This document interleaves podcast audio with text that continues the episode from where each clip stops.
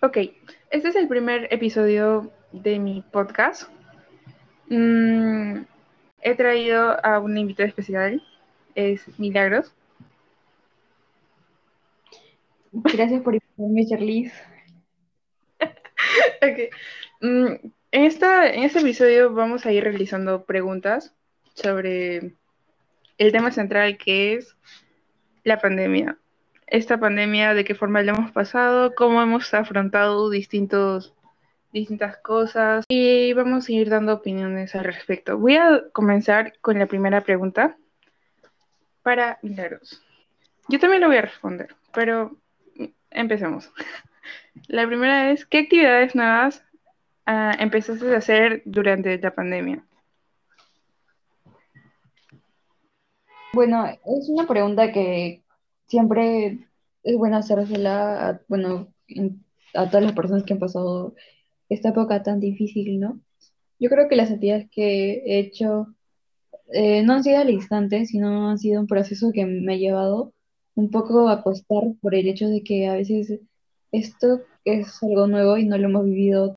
Y de por sí yo lo que empecé a hacer es, bueno, empecé a, a escribir, a leer un poco, ¿no? Ah, también, no sé si se considera como actividad, pero también, bueno, obvio es una actividad, este, Sí. bueno, tuve, tuve plantas que, que las regaba y creo que es un proceso que también ayuda mucho en esta época de cuarentena, ¿no?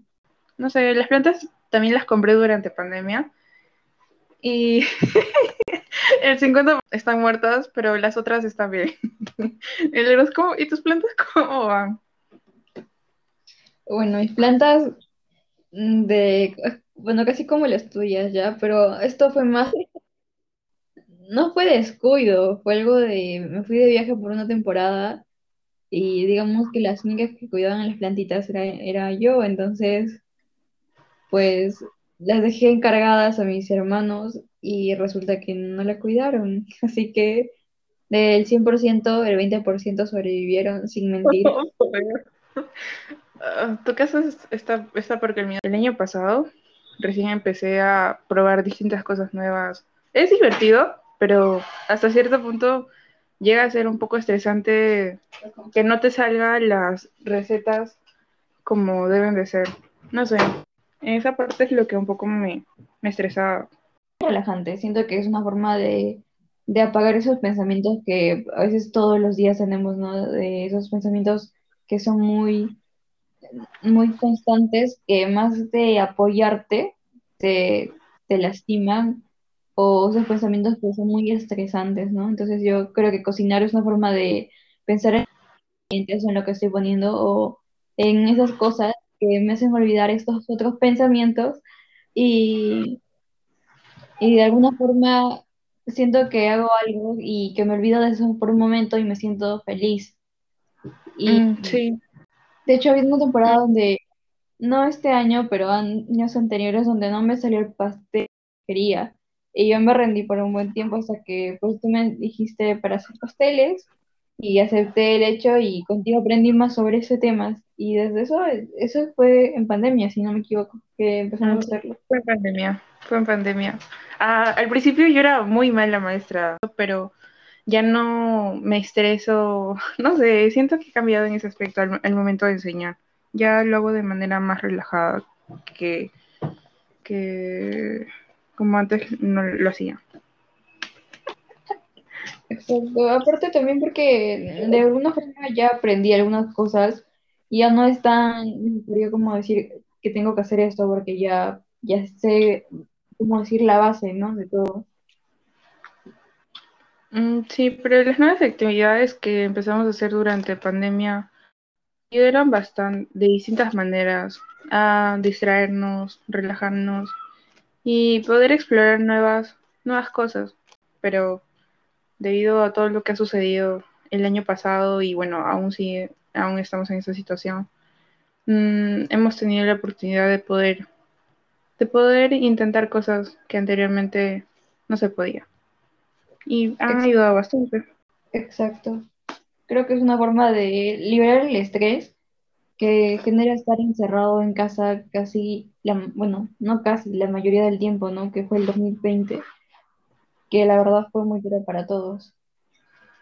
Sí, el, el 2000, ah, bueno, actualmente 2021 también, también estamos encerrados, pero ya se puede salir, siquiera desestresarse un poco. Ya se puede ver más, un poco más seguido a niños en los parques, eh, personas yendo a supermercados, ya sin tantas preocupaciones, pero, pero esperemos que esta situación en algún momento se acabe por completo. Quizás hay una probabilidad de que sea el año pasado, pero no hay nada seguro.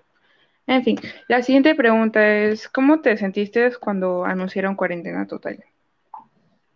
¿De qué pensamientos pasaron por tu cabeza en ese momento cuando anunciaron a restringir las salidas e iba a salir una persona por familia?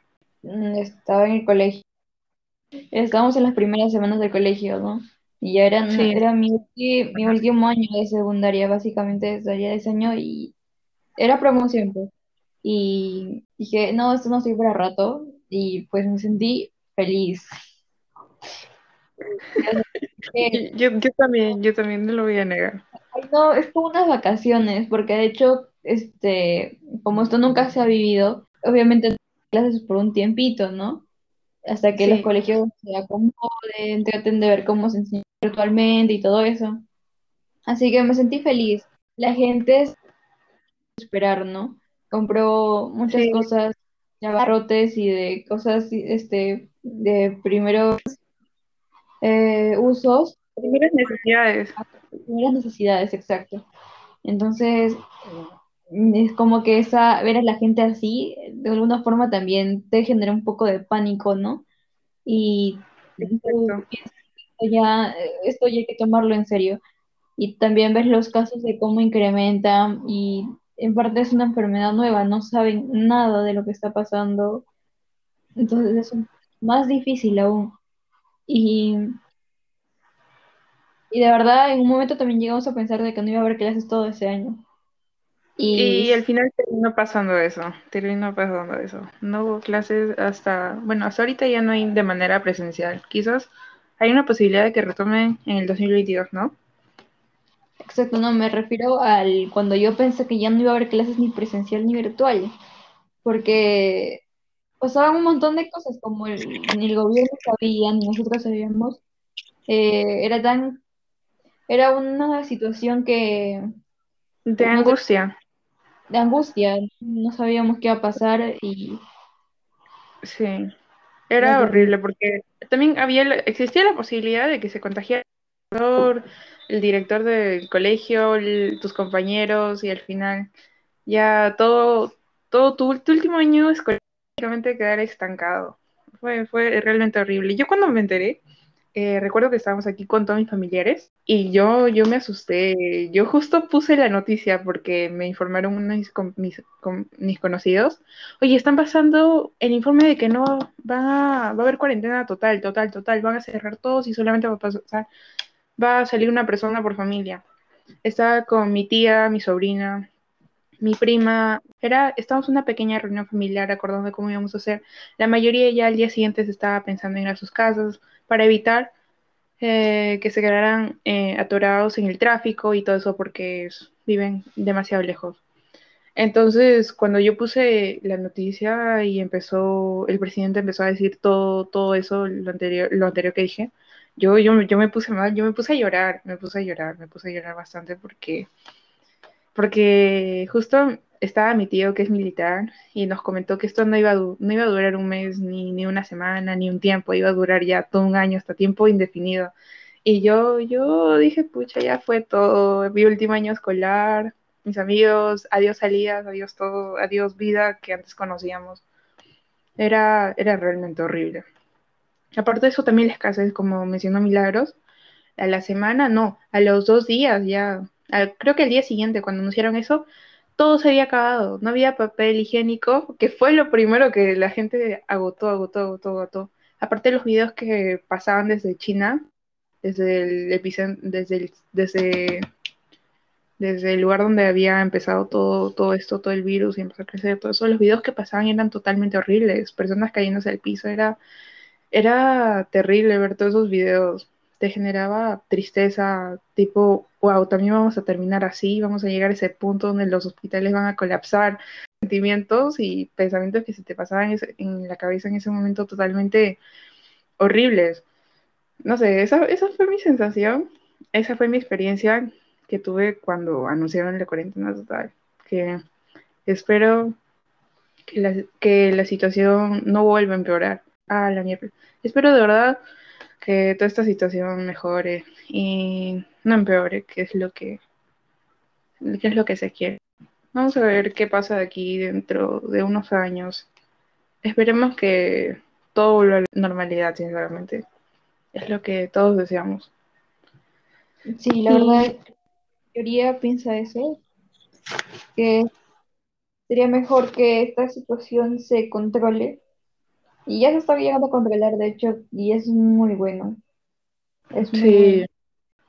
La segunda, la tercera pregunta sería, ¿qué enseñanza te dejó la pandemia? ¿Qué aprendiste de todo esto? Sobre ti misma y sobre todo. Bueno, eh, enseñanza, la verdad lo voy a volver a decir y creo que en esta pandemia todos hemos aprendido muchas cosas, hemos, hemos empezado a vivir el presente y no tanto el futuro, ¿no? Porque nosotros eh, como que planeábamos las cosas, no, antes no vivíamos el día, a veces decíamos, no, este, mañana tengo que hacer esto y te preparabas mentalmente para el mañana y pensabas en mañana, pero nunca pensabas en el día, ibas, estabas haciendo en ese momento. Y tampoco mucho pasábamos con la familia, ¿no? Claro, convivíamos, pero no éramos de conocerlos realmente. Y cuando toca esto, que choca, ¿no? De, de vivir todos, y todos somos diferentes, y empezar a hablar con tu mamá, con tu papá, con tus hermanos, tus tíos, con quien vivas, conocerlos mejor.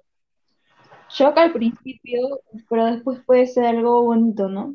Llega a ser algo Sí. bonito porque de alguna forma ya sabes en qué persona puedes confiar. Y también en lo personal, yo creo que muchos de nosotros a veces nos preocupamos por otras cosas y no por nosotros. Lo que me refiero es que nuestros problemas mentales lo dábamos como un problema cualquiera y no le tomamos la importancia que debemos tomar. Y, y tampoco los pensamientos, ¿no? A veces como salimos afuera, esos los pensamientos se nos hacen fugaces o había cualquier cosa por la cual te, te tenías en la calle y dejabas de pensar en él. Pero en pandemia ha sido un poco más difícil callar pensamientos o esas ideas que tenías. Y una vez que tú ya empiezas a mejorar en ese aspecto, eh, cambia tu forma, eh, empiezas a tomar este, medidas que te van a ayudar en todo, en todo a ti mismo. Y ahí te das cuenta cuando todo parte de uno mismo para el resto. Si uno hace bien, eh, es imposible poder crear ese ambiente para los demás. Es totalmente cierto, bro. Es totalmente, totalmente cierto. Exacto. Entonces también es, a veces te ha servido para muchas personas como un glow up, donde muchas personas, como te digo, cuando empezaron por sí mismos, empezaron como que, diablos, puedo vestirme así, puedo ser así. Y, o sea, ha habido una, como un lavado, como una reencarnación de sí mismos y de ser una mejor versión de ellos, ¿no? Obviamente también ha habido un porcentaje en el cual también no ha sido tan favorable, pero yo creo que cada proceso eh, mal siempre es bueno, ¿no? Porque te ayuda en experiencias y a veces hay gente que dice, no, primero es hundirnos para poder levantarnos, ¿no? A veces nos dejamos llevar por los comentarios de los demás y lo que dicen los demás o mejorar de acuerdo a los que demás, lo que los demás decían de nosotros y nunca preguntarnos si eso es en verdad lo que nosotros mismos queríamos. Ah, O sea, sí, es, esa voz eso, eh, exacto. Que siempre era callada porque la opinión del resto era más importante que un- de uno mismo, ¿no? Creo que había, varios momentos, por ejemplo, en mi caso, donde sí buscaba aprobación. Aprobación, no sé, tanto masculina, femenina, de las personas que me rodeaban, para, para tratar de encajar con los estándares que ellos ponían. Dejaba muchas veces de lado, me dejaba muchas veces de lado sin tomar en cuenta lo que yo de verdad quería, lo que me gustaba, necesitas vivir, vivir despreocupadamente, sin que, sin, ah, sin la aprobación del resto. No sé, pasaron varias cosas en pandemia que me enseñaron a, a poder aceptarme a mí misma y tratar de evitar buscar aprobación social. Eliminé mis cuentas de Facebook, de Instagram, bueno, de Instagram estuve a punto y me tomé el tiempo de reflexionar sobre las acciones que estaba haciendo en el 2019-18 y me di cuenta que varias cosas que hacía estaban mal y no era no era no demostraba quién verdaderamente yo era. Pero bueno, como dicen, como dice el dicho, no todo lo malo es malo, ni todo lo bueno es bueno. Mm, en un momento pensé que lo que estaba haciendo sobre eliminar mis cuentas y alejarme de todos estaba mal. Las cuentas de redes sociales es algo que más que, no sé, yo no lo veo como que esté mal en sí, es algo como querer un espacio, ¿no? O sea, no, no siempre tienes que estar activa porque así te lo... Es creo que uno mismo, ¿no? Si uno mismo dice, no quiero estar acá porque no quiero, entonces hazlo. Al final, que al cabo eres tú mismo quien, toma esa decisión, ¿no? Y si quieres avisar a las personas que pues quieres avisar, hazlo, pero si no lo quieres, pues no lo hagas. Y te das cuenta que hay unas personas que te no sé, se pueden molestar porque realmente no estás ahí o porque no estás en redes sociales, pero tal vez esas personas no lo entienden, ¿no? Que a veces uno necesita espacio yo creo que más una amistad es de comprender a la otra persona, de si se aleja o no se aleja y respetar las decisiones que tome, ¿no? No, no criticarlas, sino apoyar.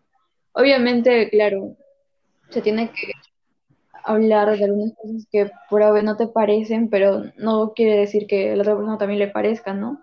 Puede que sí, pero puede que no. Eh, bueno, ¿qué decisiones o cambios hiciste con tus redes sociales durante la pandemia? A ver, las redes sociales, a ver.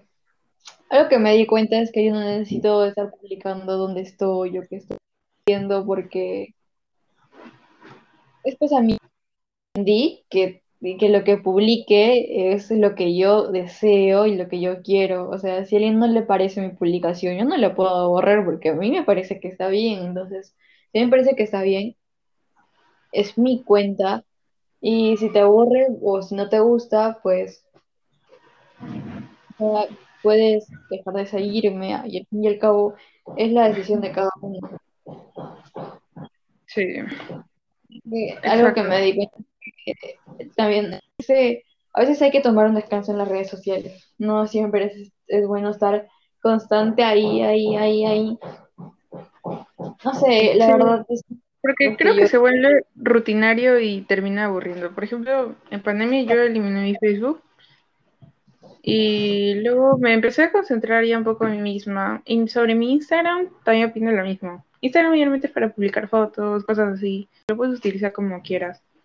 Recuerdo que anteriormente en Facebook estaba acostumbrada a subir casi constante, pero me aburrí. Llegó el punto donde sí, aburre, aburre, te cansa y ya no, ni siquiera quieres entrar a las redes sociales. Y pues no me gustaba todas las cosas que había publicado porque era, eran demasiadas y me aburrí no quería eliminarlas, así que terminé eliminando mi cuenta. Me ahorré un trabajo de eliminar publicación por publicación, así que solamente opté por eliminarlo todo. Ahorita actualmente estoy con Instagram. En Instagram sí, yo ya me siento más libre, puedo publicar algunas fotos, lo, que yo quiera. En mis días, no sé, subo videos, fotos totalmente aleatorios y no me incomodo. Ya puedo manejarlo con normalidad. Mm, me puse a hablar qué manera, qué cosas debería dejar de hacer y qué cosas también eh, también debía de tomar en cuenta, ¿no? Por ejemplo, los peligros en las redes sociales, hablar con cualquier persona, no sé. Antes, como tenía bastantes personas agregadas en Facebook, hablaba con demasiadas personas. Y pues aburría, aburría, me cansaba.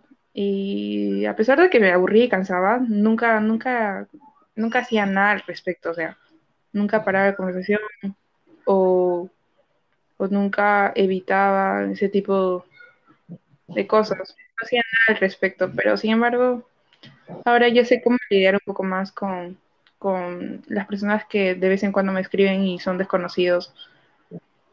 Ahorita estoy 100% segura de que no quiero conocer otras personas que no sean los amigos que he tenido durante años y personas cercanas a mí. Me siento cómoda como estoy. Quizás cuando ya ingreso a la universidad tenga la necesidad de conocer personas y todo eso, pero eso ya es otro tema.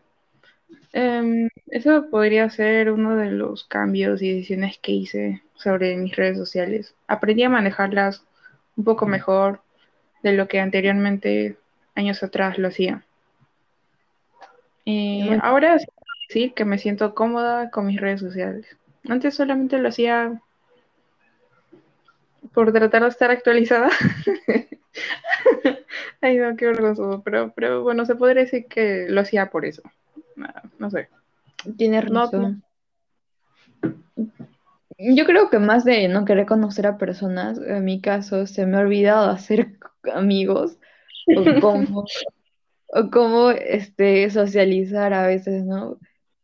Es, como que un poco difícil. ¿no? Es que sí, este, no soy, antes era de conversaciones que no conocía, pero lo, yo lo dejé de hacer después del 2019, 2018 ya no lo hacía. O sea, antes de esos años sí lo hacía, ¿no? Pero después como que ya no, porque sabía que estaba mal, como tú dices.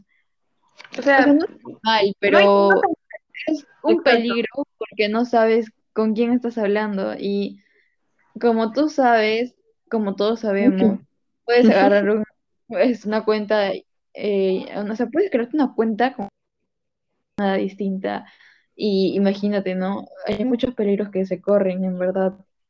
Sí. Por ese lado es totalmente entendible. No, no sé. Ese, ese tema. Exacto. Exacto, sí, es muy entendible. Pasa. En mi caso, yo no tengo o en la actualidad ningún amigo que haya conocido por redes sociales. Solo tengo amigos que he conocido por, o sea, o sea, los que conozco cara a cara o con los que al menos me he visto tres, cuatro días o así, pero que haya conocido netamente por redes sociales, no. Mm, yo sí, pero ya no hablo tanto con las personas que que conocía por internet. Bueno, olvídalo, sí, sí, sí, sí, sí, tengo conocido, pero ya es de, años. Es mayor que yo y me trae productos, pero en fin. Ah, es chévere, casi no hablamos seguido, solamente eh, se podría decir cliente, vendedor. pero nada. Actualmente, en el año pasado y este año, no, no he tenido la oportunidad de conocer, hablar con personas por internet, por el momento. Bueno, la siguiente pregunta sería, ¿de qué manera, cuál fue tu experiencia? ¿Cómo te sentiste? ¿Qué es lo malo que le viste? Mm, todo. ¿Cuál es tu opinión sobre las clases virtuales? Bueno, al principio fue algo divertido porque es, es virtual, son clases en casa. Prácticamente no tienes que ponerte el uniforme, no tienes que salir a las 7 de la mañana a clases. Ah, el uniforme, creo que eso, eso es lo mejor. Ah, Dios, uniforme, era totalmente incómodo. De verdad, es algo como que, uy, gracias, no lo voy a llevar. Puedes estar con la ropa que tú quieras, ¿no? Siempre cuidando, obviamente, de la cintura para arriba, porque el cintura más abajo, lo que más se ve, ¿no? En cámara. Pero lo de, ahí para abajo, como que puedes estar con tu patufla descalzo, es lo que puedes estar con una manta y nadie te lo va a ver absolutamente Ah, nadie. sí. No, pero o sea, lo agotante al principio era que los profesores te dejaban un montón de tarea. Y el hecho de que estés en casa no significa que tengas tanto tiempo. Hay algunos que realmente es difícil porque sus papás no tra- trabajan de día, que es difícil a veces ya estar en la casa ordenada, ¿no? No puedes tener la casa ordenada porque tú tienes que hacerlo. Entonces, si tus papás te lo piden y tienes clases y encima tareas, a veces se te complica. Por más que esté organizado, al principio sí dejaba mucha tarea Mm, y era sí, Después ya, colegio. sí, después ya empezaron a hacer menos tareas, pero igual, o sea, a veces llegaba a agotarte. Yo creo que al final ha sido muy agotante. Y aunque le agarrabas la onda y te acostumbrabas, ¿no? Te acostumbrabas. Pero de todas maneras, estar en casa, clases, no sé, salir a la hora de... rec- No tenías tu hora de recreo, tu hora de salida, en las mañanas poder hablar, es- varias cosas que antes te podían distraer y un poco podrías reír con amigos, no sé, quizás yo despla- desplazarte por el colegio, relajarte. Ya no las puedes hacer, ya no las puedes hacer, solamente estás en tu casa, casa, casa, casa. En ese tema, inicio, bueno, el inicio hasta ahorita se podría decir porque aún va, va a continuar. La verdad sí, y un montón de casos de ansiedad, depresión, muchos problemas que son penosos, pero reales, ¿no? En estas clases virtuales. Debe también ser bastante complicado. Nadie, nadie culpa a los profesores, porque al- había algunos profesores que pensaban que al momento de estar todo el día en casa no tenías ninguna responsabilidad, solamente tenías eh, que estar en clases y tareas, clases y tareas. A veces los horarios con, bueno, por ejemplo, con Alejandro, Alejandro eh, tenía clases, yo también tenía clases y nadie podía ayudar a mamá. Luego tenía que hacer un tiempo, a veces faltar a clases para poder avanzar con las cosas, ¿no? Aparte de eso, recuerdo como mencioné Milagros también, eh, en un inicio, los primeros meses cuando empezamos la manera virtual en el colegio, los profesores nos bombardearon de tareas, nos bombardearon de tareas toda la semana, toda la semana. Encima, pues teníamos casi cuatro, a veces tres cursos por día, tres, cuatro, a veces por ahí, y esos tres cursos dejaban tareas, y esas tareas las teníamos que presentar el mismo día. Sí, creo que duramos así, ¿cuánto tiempo? ¿Dos meses o, o un bimestre completo? Exacto, un bimestre completo, dos meses. Casi, casi un, un bimestre por ahí. Fue horrible. Recuerdo cuando terminamos el bimestre y comenzamos casi el otro, yo, yo tenía demasiados problemas. Me habían dado ataques de ansiedad, se podría decir, bien, bien feos, bien feos, bien feos. Mamá, le dije a mi mamá que hablara con la directora. Ay, Dios, no sé, me da vergüenza confesarlo, pero creo la mayoría del salón estaba, incluso peor que yo porque llevaba inglés y academia luego de las clases virtuales. O Exacto, sea, exacto. terminaban, comenzaban eso de las 8 por ahí, terminan a las 4 y la mayoría tenía su academia, de 4 hasta 6, luego de 6 eh, turno noche en inglés. Horrible. Encima tenían que entregar la tarea antes de las 8 de la noche. Ah, fue horrible, fue una experiencia muy horrible, aunque sé que es lo normal en la vida universitaria y nos teníamos que acostumbrar, pero de un momento a otro tratar de adaptarnos y encima nuestro último año escolar donde dependen nuestras notas era totalmente estresante. Sí, la verdad Fue un año bastante duro. muy duro, fue bastante duro. Pero estar en el último año, ya para acabar el colegio y entrar a la universidad. Bueno, pero luego, luego ya modularon las clases, fue un poco mejor de llevar. Ah, bueno, podría decir que agradezco, ya que los profesores también trataban de ser lo más comprensibles posibles con la situación.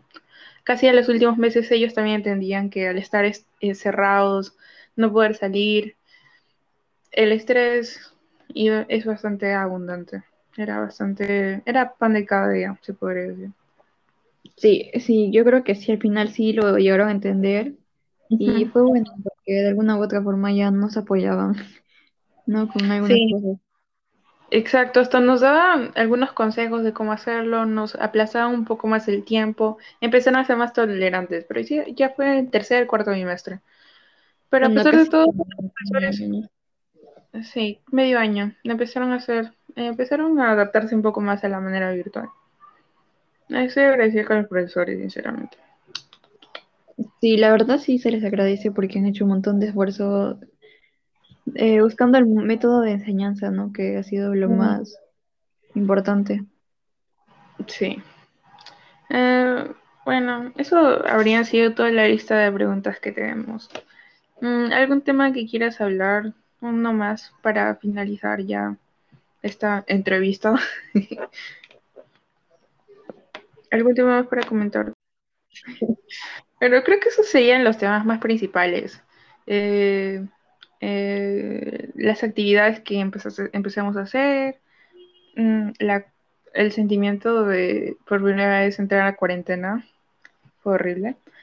Eh, las enseñanzas que tuvimos durante esta pandemia y las clases virtuales serían los temas más tocados hoy en día. Y también las redes sociales. Bueno, eso, eso ha sido todo. Duró, duró, oh por Dios, ha durado casi 40 minutos toda esta entrevista. Mm, bueno, quizás Milagros nos va a acompañar en otra entrevista. Espero que estos minutos que nos han estado escuchando hayan sido de su agrado.